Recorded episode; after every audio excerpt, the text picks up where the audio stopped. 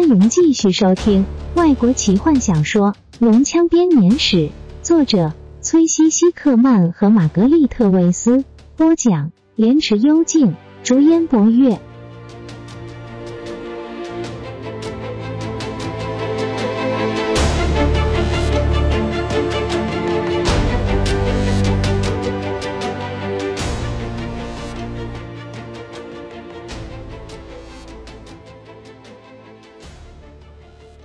卡拉蒙在走廊上往北不停的找寻贝伦的踪迹，丝毫不理四周牢门内伸出的手，到处都没有贝伦的踪迹，甚至连他经过的痕迹都没有。他试着要问其他的犯人有没有见到他，但大多数的犯人都因为严刑好打而被整的不成人形，没有办法回答他的问题，搞到最后他的心情也跟着沉重起来。最后。只好放弃这个念头。他继续往前走，走向越来越深的地底，不知道到底要怎么样才能够找到那个疯狂的家伙。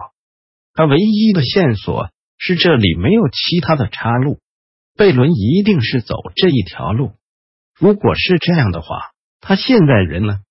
卡拉蒙看着每一间牢房，注意着每个转角，差点没发现。那个向他直扑而来的大地精守卫，卡拉蒙十分恼怒，这家伙竟然敢打搅他，一剑砍下了他的脑袋，在脑袋落地前就跨过了他的尸体。他接着松了一口气，快步往下一座楼梯走去，却差点踩在另一具大地精的尸体身上。他的脖子是被人徒手扭断的，很显然的，贝伦来过这边。而且是在不久以前，因为那尸体还是温热的。卡拉蒙一确定他走对了路，立刻开始狂奔。四周监狱内的人犯对他来说都变成飞快往后掠过的影子，他们哭喊自由的声音也只剩下一片模糊。放他们走，我就有了一队士兵。卡拉蒙突然想到，他正考虑在此停步，打开这些牢门的点子。前面某处突然传来了凄厉的叫喊声，一认出那是贝伦的声音，卡拉蒙立刻继续往前冲。牢房已经到了尽头，走廊缩减成狭窄的隧道，墙上虽然插着火把，数量却很少，彼此相距也很远。卡拉蒙沿着隧道继续冲，嘶吼声现在越来越清晰。战士试着要加快脚步，但是。这里的地板又黏又滑，越往下走，空气就越潮湿。他害怕会不小心摔倒，被迫把脚步放慢下来。叫喊声又更接近了，就在他前面。隧道越来越亮，一定是快要到尽头了。接着，他看到了贝伦，两个龙人用长剑劈砍他，贝伦赤手空拳的应付他们。胸口的绿宝石发出奇异的光芒，把整个房间都笼罩在绿色的光芒中。贝伦靠着他疯狂的力气才能够支撑这么久，鲜血从他脸上和腰部的伤口不受控制的往外飞溅。卡拉蒙跌跌撞撞的在泥地上往前冲，贝伦同时徒手抓住了其中一个龙人的剑锋，冰冷的钢铁切进他的手掌中。他似乎一点也感觉不到痛，鲜血流到他的手臂上。他反转刀口，用力一推，把龙人推了开来。然后他踉跄的后退，喘息着。另外一个龙人靠近，准备宰了他。守卫注意力全都集中在眼前的猎物身上，根本没有看见卡拉蒙从隧道里面冲出来。卡拉蒙刚好来得及想起，不要用剑刺这些怪兽。不然有可能要冒着剑被卡住的危险。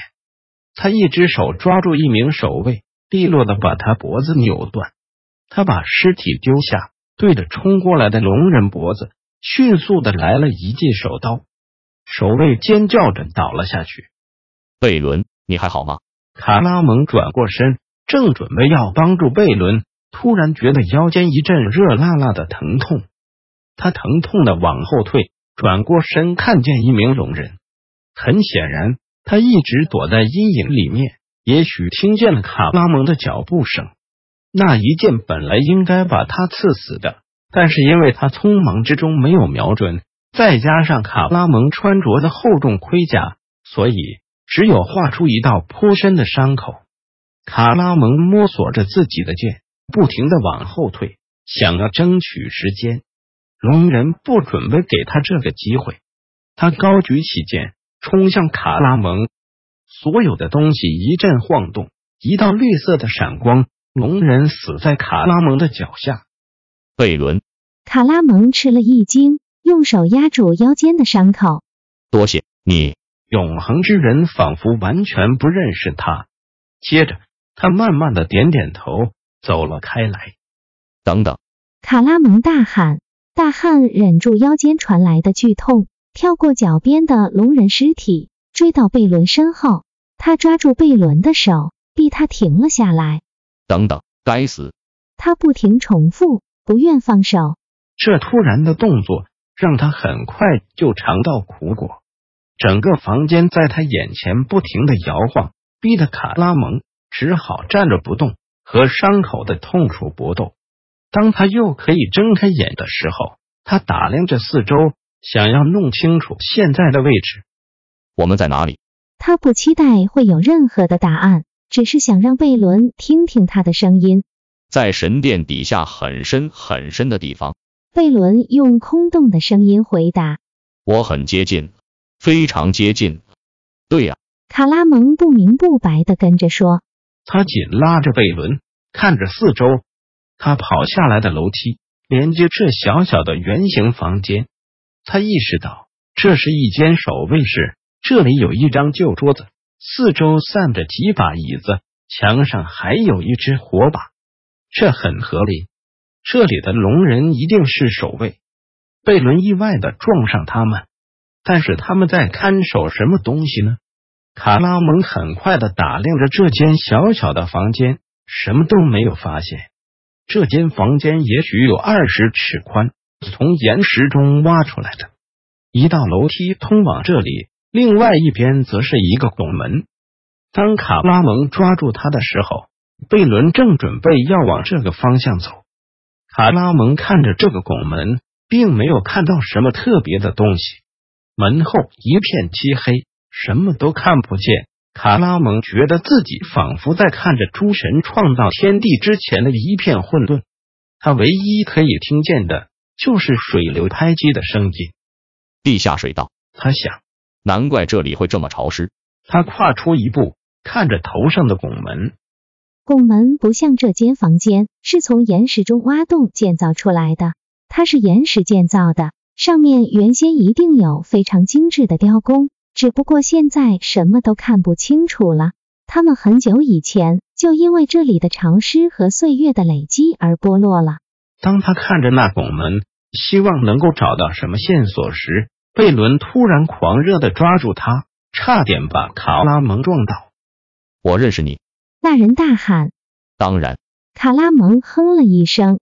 你到底来这个地方干嘛？杰斯拉呼唤我。贝伦说。他的眼中又再度露出野性的光芒，他转过身，瞪着拱门后的一片黑暗。就在那里，我得要去。守卫要阻止我，你跟我来。卡拉蒙突然明白，那些守卫一定是在看守这座拱门。为什么？门后有什么？他们认出了贝伦，或者只是奉命不让任何人进来吗？他不知道这些问题的答案，随即又明白。这些问题的答案都不重要，连问题的本身也不重要。你要进去，他对贝伦说：“这不是个问题，只是个陈述。”贝伦点点头，急迫的往里面走了一步。如果不是卡拉蒙拉了他一下，他一定会毫不迟疑的走进那一片黑暗中。等等，我们需要光。大汉叹口气说：“在这里等着。”他拍拍贝伦的手。目不转睛地瞪着他，一边小心地后退，直到能够摸到墙上的火把为止，把他从架子上拿下来。他回到贝伦身边，我和你一起去。他气喘吁吁地说，不知道自己还能够在这样的伤口和疼痛之下撑多久。拿着，等我一下。他将火把交给贝伦，接着从贝伦已经不成形状的衣服上撕了一片下来，紧紧地扎在伤口上。他最后将火把拿回来，继续走向拱门，走过那扇门。卡拉蒙觉得有东西飘到他脸上，蜘蛛网。他喃喃地说，恶心的拍打着。他恐惧的看着四周，害怕会出现很多蜘蛛，可是什么都没有。他耸耸肩。想也不想的继续往里面走，一手托着贝伦，宁静的气氛被号角声划破。这是陷阱。